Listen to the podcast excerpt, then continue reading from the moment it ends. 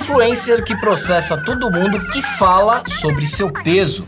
Nutricionistas com medo de falar a verdade por causa do cancelamento. Pessoas avantajadas que brigam com companhias aéreas por não caberem em seus assentos.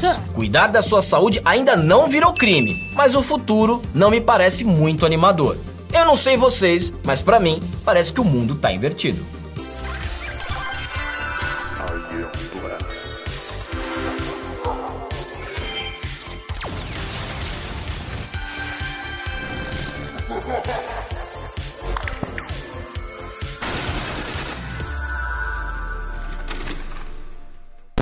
Quem aí nunca teve um amigo gordinho na infância? Bom, se você não tá conseguindo se lembrar dele, talvez você seja um amigo gordinho. E os clássicos apelidos? Geralmente os mesmos, no Brasil inteiro. Era bola, bolota, bolinha, bolacha, barriga, nhonho, jamanta, montanha. Apelidos que acompanharam o gordinho por toda a vida dele. Balofo, bolha, redondo, gordo miserável, boneco da Michelin, pudim de banha. E a maioria, pelo menos os meus amigos, nunca se importaram com isso. Se alguém se empanturrasse de tanto comer, a gente lembrava logo da expressão: Ô, oh, deixa de gordice, pô. O gordo da minha geração era sempre muito gente boa, engraçadíssimo. Um cara que tinha senso de humor, ria de si mesmo, dos outros e tirava sarro de tudo e de todos. O cara não tava nem aí se ele seria o último a ser escolhido no futebol da educação física ou se chegava em último lugar na corrida. Fuera, vámonos! Córrele, córrele, córrele, córrele. Córrele, Ángel. Toque la línea, toque la línea. Hasta allá, Ángel. Hasta Muy bien.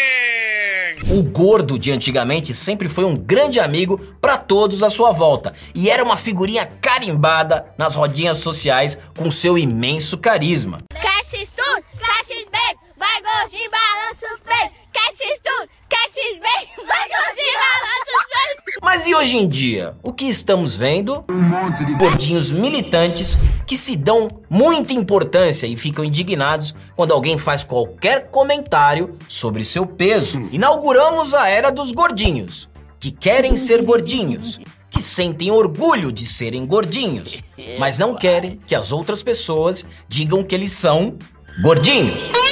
Deu para entender porque eu fiquei meio confuso. Eu confesso. Eu. Eu preciso de uma água.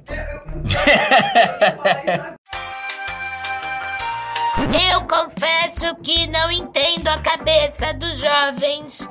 Eu, quando era jovem, eu adoraria ser chamada democraticamente de gordinha saliente. Porque aí eu teria muito mais força e muito mais músculos para mudar o Brasil mas infelizmente nunca tive muita força ou gordura, porque era chamada para o concurso Miss Fêmur Visível todos os anos e eu sempre ganhava. Vamos combinar uma coisa: uma gordurinha aqui ou ali não faz mal a ninguém. Não há problema nenhum em ser mais cheinho e não estar num shape aesthetic. Você quer me mostrar o seu shape ou você quer me mostrar o seu baseball bat?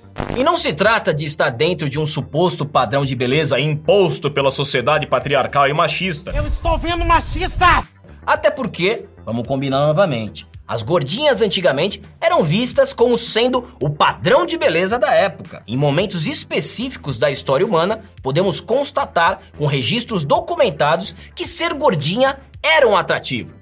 No período pré-histórico, por exemplo, temos a Vênus de Willendorf, uma estátua esculpida há mais de 22 mil anos que simboliza a fertilidade.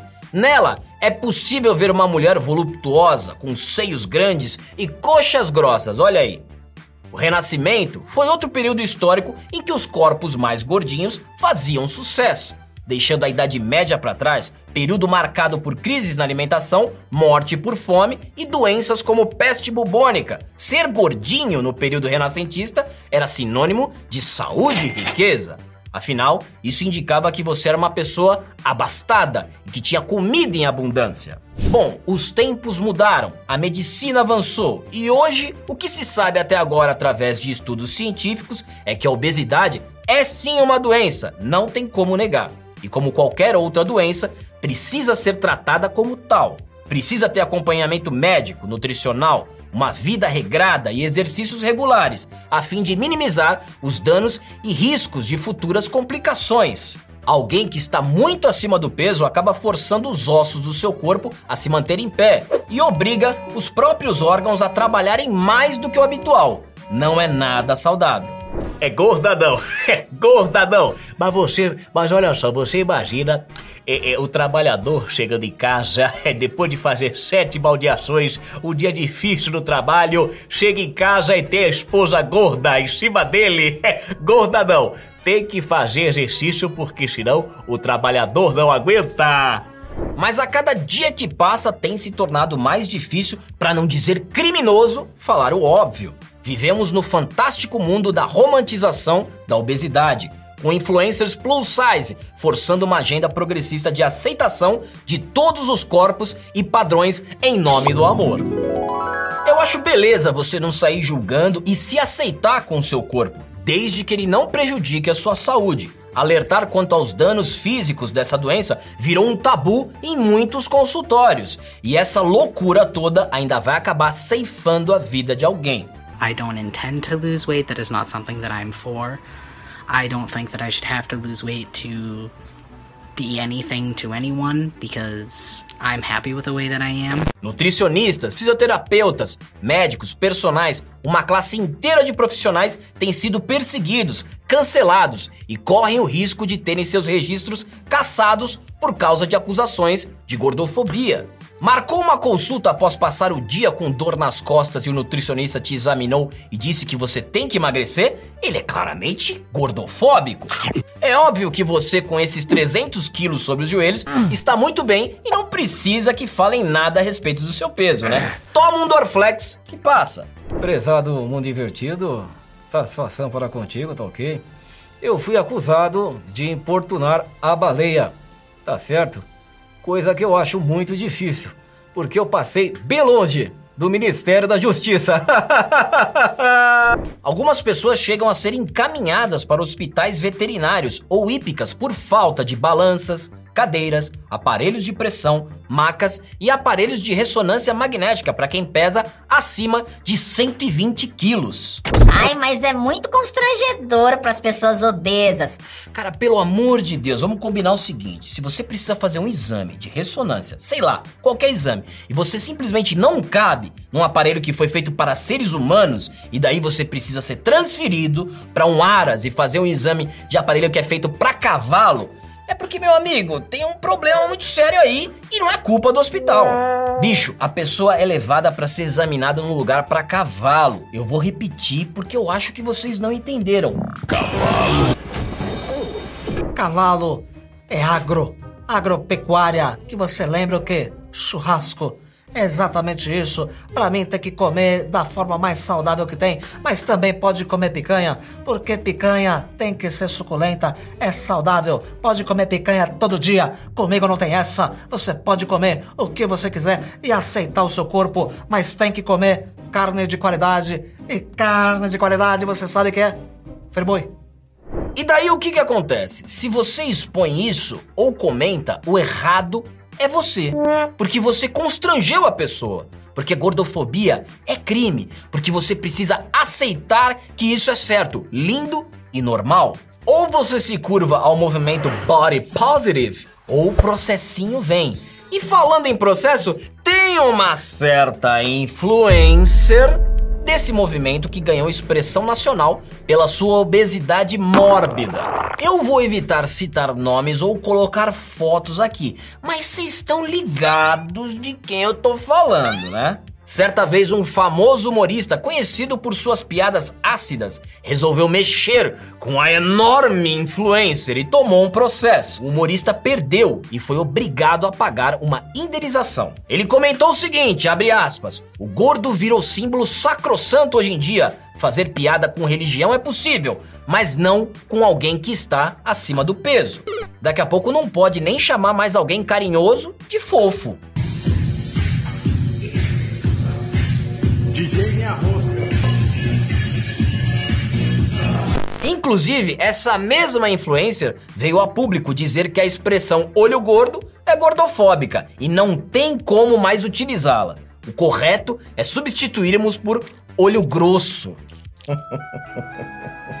tá achando bizarro? Então olha essa. Dove acusa maquiadores de Brandon Fraser de apropriação gordural após vitória no Oscar.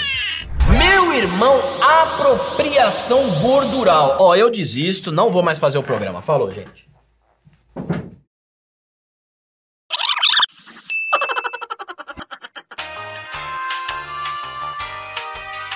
Mas, Alba, a gente precisa gravar esse programa, cara. Pô, tá bombando, o pessoal tá assistindo, tá recomendando. Pô, a diversão do domingo à noite. Vamos gravar, cara. Não, demorou, vamos lá. Interpretação Oscar, né? Reclamaram que usaram uma fat suit, basicamente uma roupa que simula um corpo gordo, além de próteses para retratar alguém com obesidade mórbida. Respondendo às polêmicas, o diretor Darren Aronofsky afirmou que precisava de Fraser para o papel, porque ele era o ator certo para conseguir todas as emoções que o papel pedia. Os caras reclamam que não dão destaque para gordos de verdade nos filmes, como se ser gordo fosse uma etnia, como se alguém nascesse gordo e fosse obrigado a ser gordo pro resto da vida. Alô, pessoal. O negócio é o seguinte, meu filho. Já conheceu um comunista magro? Porque tudo que eu tô falando aqui, o texto tá falando, é coisa do comunismo. Ele se apropria da pauta e aí o gordo vira uma minoria. Agora você já conheceu novamente, meu filho. Não existe comunista magro. Olha a Venezuela aí, porra. O povo passando fome, o único gordo da Venezuela é o Maduro, porra, que é o comunista. Então não existe isso, meu filho. Porque todo comunista, então, vai ser gordofóbico, porque ele é o único gordo, porra. E não para por aí. Lembra quando no episódio passado eu mostrei essa matéria dizendo que nós devemos parar de elogiar quando alguém consegue emagrecer e ficar mais saudável? Sim, senhoras e senhores, chegamos nesse nível. Romantizar a obesidade proibir elogios a pessoas obesas que estão emagrecendo porque querem emagrecer, adotando um estilo de vida mais saudável, agora está proibido. Dizer, nossa fulana, como você está bem? Está mais magra, mais saudável?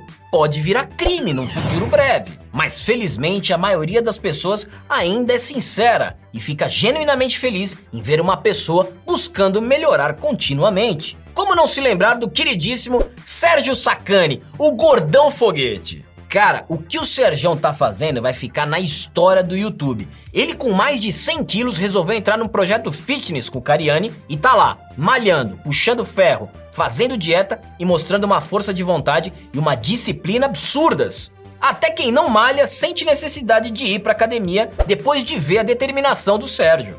É, falando em série de academia, é, eu fico muito animado, porque eu, como príncipe de Curitiba, eu tenho a minha série, né? Série de supino, peito, eu faço peito e ombro no dia, mas hoje foi leg day, então eu tô um pouco mais cansado para ler os processos e a CPI. Eu tenho que ficar em forma para combater o crime, mas também tenho que ficar em forma para quando chegar em casa a Rosângela gostar do que vê.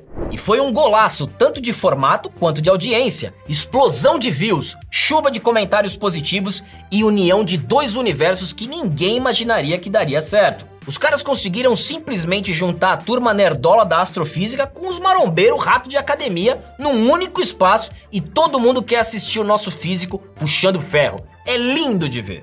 Sérgio, parabéns, meu querido. Seguimos na torcida. Agora eu quero saber vocês aí de casa. O que, que vocês acham de tudo isso? O mundo realmente ficou muito preconceituoso com os gordinhos ou tá na hora da galera olhar pro próprio espelho e encarar a realidade e se cuidar?